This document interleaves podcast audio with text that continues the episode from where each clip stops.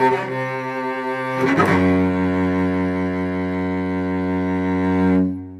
bin 57 geworden und bis erst mal in Surprise reingekommen und der Empfang ist wirklich speziell. Weil, als ich unten reingelaufen bin, ist meine Chefin bereits dort gestanden. Entschuldigung, eigentlich darf ich nicht sagen, meine Chefin, sie hört das nämlich nicht gern. und dann äh, habe ich noch ein schönes Briefchen mit einem Geschenk gekriegt und das ist mega herzig. Tito.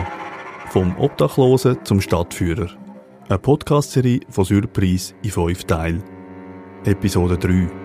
Chefin. Tito bezeichnet mich manchmal als Chefin und das finde ich ganz irritierend, aber er ist gewohnt gewesen, Chef zu sein. In diesen Hierarchien und diesen Bahnen denkt er immer noch, auch nach langer Obdachlosigkeit und Suchterfahren. Von dem her braucht er wirklich wahrscheinlich so den Eindruck, dass ich die Chefin bin und er muss liefern.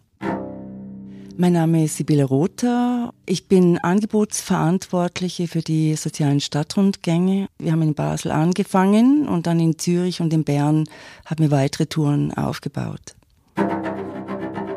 Die Leute, die mich kennen, die wissen, dass wenn ich mal anfange zu quatschen, dass ich schwer zu bremsen bin. Und die, die Zeit haben, die genießen natürlich die ganzen Geschichten. Und die, die keine Zeit haben, die treibe ich zum Wahnsinn damit. Habe ich übrigens im Knast als Waffe eingesetzt gegen die, die zu viel wissen wollten. Den habe ich ja. so gefüllt mit Informationen, dass sie nach zwei, drei Sitzungen froh waren, wenn sie mich nicht sehen mussten. Okay, ja gut, dann machen wir genau das Gegenteil. Genau, wir müssen das Gegenteil machen. Richtig. Wunderbar. Die ersten Sitzungen mit Tito, die haben wir noch im Café machen können. Dann kam Corona und es ging nicht mehr. Wir konnten uns nicht mehr treffen. Am Anfang habe ich gedacht, wir können diese Tour nicht weiter aufbauen. Dann habe ich plötzlich gemerkt, diese Art von Zoom-Sitzungen finde ich sogar sehr spannend, weil sie fokussierter sind, weil man sitzt da zwar getrennt, aber man ist sehr nahe, man, man kann sich sehr persönlich auseinandersetzen und das Spannende ist, wenn wir eine Zoom-Sitzung starten, dann ist immer das Gleiche. Tito muss als erstes eine Zigarette drehen, dann muss er einen Kaffee holen, dann verschwindet er zwischendurch mit seinem iPad in der Küche und überall hin. Und ich zeige dir das schnell. Warte mal. Siehst du das hier? Ja, ja, ich sehe es. Ja. Also. Und in jeder Wohnung, die ich je bewohnt habe, habe ich so ein Schloss eingebaut. Ich habe sechs Schlüssel und ich habe dieses Schloss. Mhm. Und er kann eben auch rauchen. Das ist ganz, ganz wichtig. Du übernimmst die Schuldentour. Du bist fast Schuldenmillionär geworden. Und Schulden ist ganz existenziell in der Schweiz, weil der Staat entlässt niemanden aus den Schulden. Die Schweiz ist das einzige Land in Europa, wo man praktisch ewig in den Schulden bleibt, wo man keine Chance bekommt für einen Neuanfang was es in der Schweiz bedeutet, Schulden zu machen und nicht rauszukommen. Und darüber müsstest du eben auch erzählen auf deiner Schuldentour. Was ich diesbezüglich ganz schlimm finde, ist der Folgeschaden für die Gesellschaft, für die Steuerzahler und für die Wirtschaft. Ja. Weil wenn du siehst, dass solche Leute ein Leben lang blockiert sind, die können so produktiv sein, wie sie wollen, die kriegen die Schulden nicht mehr weg. Genau, und darum geht's. Und, da, und, da, und, das, das, und das, ist, das ist ja das, was dann ganz das ganze Elend auslöst. Ja.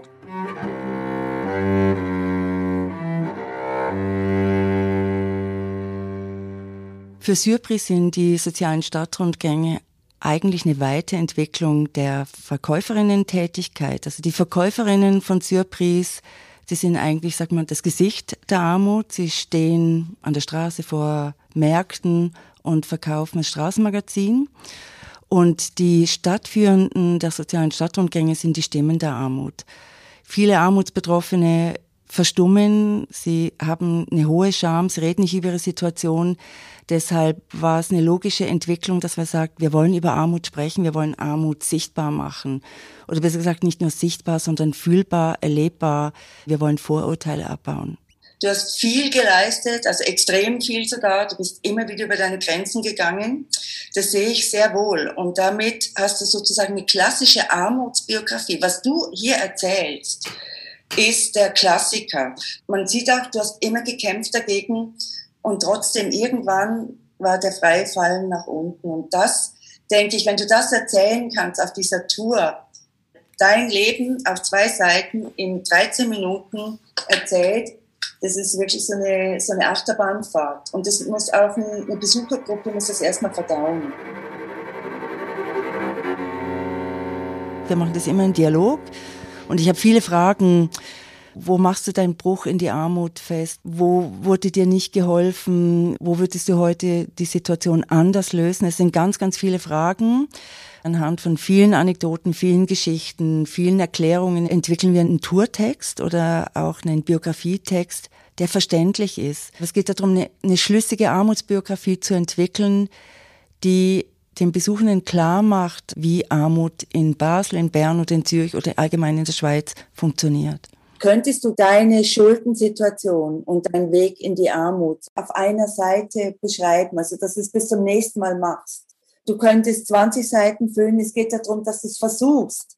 Gar nicht. Weil deine Tour wird ja heißen Schuldenspirale vom Unternehmer zum Obdachlosen. Und deswegen ist dieser Bruch in deinem Leben extrem wichtig. Und ich denke, wir müssen versuchen, so bestimmte Lebenssituationen zu benennen oder Lebensbrüche und da muss jeder Satz dann stimmen.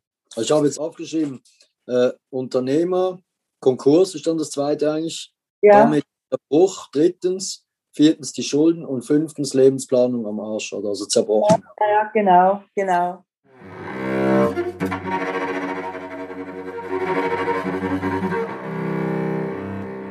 Die Biografiearbeit ist für uns ein ganz wichtiger Baustein auf dem Weg für eine Entwicklung einer Tour. Man kann sich nicht einfach vom Publikum hinstellen und so ein paar Anekdoten aus seinem Leben als Armutsbetroffener oder Obdachloser erzählen, sondern es braucht eine innere Logik und die fehlt manchmal. Du warst eigentlich immer schon ganz früh auf der Gasse unterwegs und irgendwie ist das so ein Ding, du schreibst Mittelstand, aber im Grunde genommen hört sich so nach einer Vernachlässigung an, oder? Du beschreibst es als eine totale Abenteuertour und lustig auf der Gasse und irgendwo spüre ich da was, was so für mich nicht stimmt. Also ich sehe so viele Parallelen, also ich sehe auch zu anderen, ähm, die so eine ähnliche Armutsbiografie haben, dass man sich aus einer eigenen Vernachlässigung heraus sich extrem um andere kümmert, permanent über die eigenen Grenzen geht, bis, bis man, bis man ja, im Alkohol, Alkohol landet.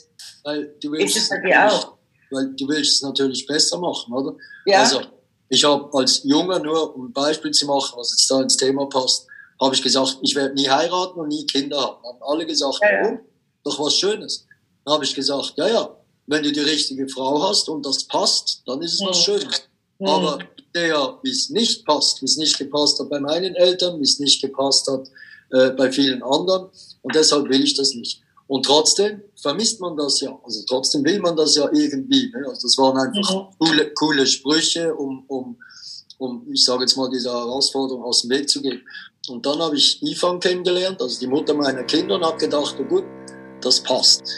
Ja, und dann engagierst du dich entsprechend, weil du ja nicht willst, dass deine Kinder in die gleiche Scheiße kommen, wie, wie du warst. Ne? Und, und machst halt dann einfach alles.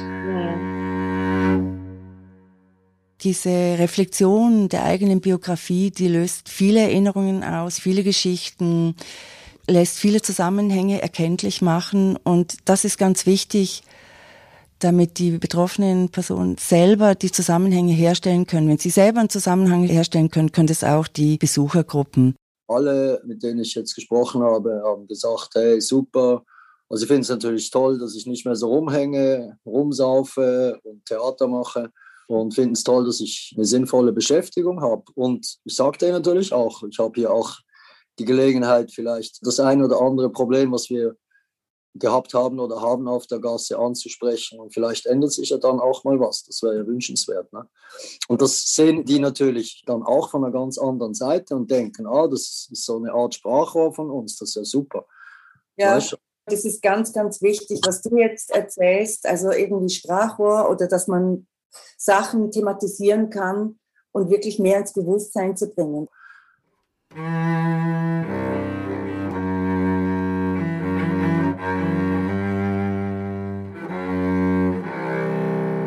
Momentan sind wir fast am Abschluss von der Textphase. Wir haben jetzt so diese biografischen Puzzlesteine zusammengetragen und jetzt geht es darum, diesen Text nochmal zu reduzieren, weil diese Tour von Tito mit diesem Text, die würde jetzt vielleicht mal zehn Stunden dauern. Das hält niemand aus. Von dem her ist es auch meine Aufgabe, diesen Text jetzt so zu reduzieren. Und ich übernehme diese Aufgabe. Ich habe gemerkt, Tito fällt diese Art der Reduktion äh, schwer. Er ist froh, dass ich diesen Teil übernehme und gemeinsam im Dialog entwickeln wir dann diese Textfassung, die für ihn stimmt.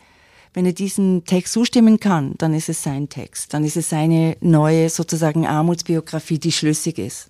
Du musst dich nicht outen in, in jeder Hinsicht. Das ist keine Darmspiegelung. Man sieht dich, man kennt deine Geschichte nicht und du erzählst Alkohol und Gewalt und Knast. Von dem her, dass du im Knast gelandet bist, würdest du sowas erzählen wollen überhaupt?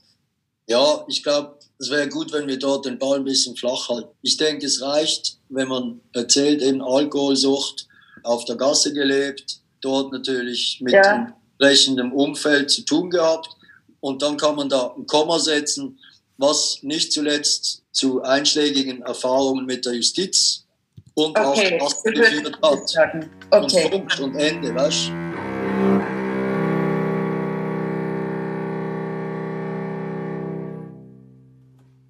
Sobald der Text wirklich fertig ist, und es ist eine, ein langer gemeinsamer Weg, geht es darum, den Text sozusagen zu verinnerlichen. Also diese Armutsbiografie zu verinnerlichen, dass man sie auch vor Publikum erzählen kann. Viele verstehen das Schuldensystem einfach nicht. Es ist wie bei der Armut. Viele Leute sagen, wieso sind die Leute obdachlos? Das System in der Schweiz, dieses Netz, ist das so undurchlässig, da kann niemand durchfallen. Und praktisch wer durchfliegt, ist selber schuld. Und da muss man ihnen aufzeigen, diese Löcher im System. Und jetzt ist, glaube ich, durch Corona hat sich nochmal mehr gezeigt, wie viele Leute auch durch dieses Netz durchgefallen sind, dass es zum Beispiel ganz viele Leute gibt, die gar keine Sozialhilfe beziehen können. Nicht ja. nur aus Scham, sondern ganz beziehen können. Ich glaube, da gibt es eine größere Sensibilisierung inzwischen für dieses System. Was für mich interessant war in dem Zusammenhang war, also jetzt Corona und all das Zeug. Mein Bewährungshelfer hat mir, äh, kaum war ich aus dem Knast, so zwei, drei Monate später, hat er wirklich eine Fresse gezogen. Ich dachte, er wäre am Sterben. Und da habe ich ihm gesagt, was, was, was ist denn los? Geht es Ihnen schlecht? Oder, ne? Dann sagt er, ja, er würde einfach nicht damit zurechtkommen. Die ganzen sozialen Kontakte, die er normalerweise pflegen würde, würden jetzt total wegfallen. Das wäre für ihn existenziell. Ne? Mhm. Und ich musste dann erstmal schlucken und habe gedacht, hey, existenziell ist, dass ich was zu fressen brauche, dass ich Luft habe zum Atmen, Wasser zum Trinken, mhm. zum überhaupt mal überleben.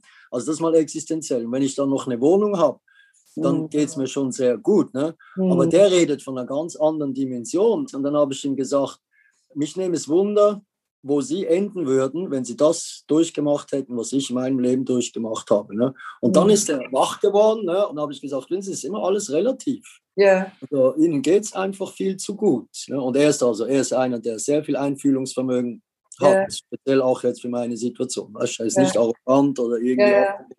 überhaupt nicht. Bevor wir eine Probetour mit Publikum machen, ist es noch ganz wichtig, dass eine Schauspielerin, das ist Carina Braunschmidt vom Theater Basel, die seit 2013 mit uns zusammenarbeitet, dass sie auch nochmal kommt und wirklich den letzten Schliff sozusagen gibt und die Person beobachtet, ähm, wie steht die Person, was für eine Ausstrahlung hat sie, wie geht sie mit der Atmung um, wie wirkt der Text. Sie schaut auf alle möglichen Details um die bestmögliche Wirkung fürs Publikum zu erzielen.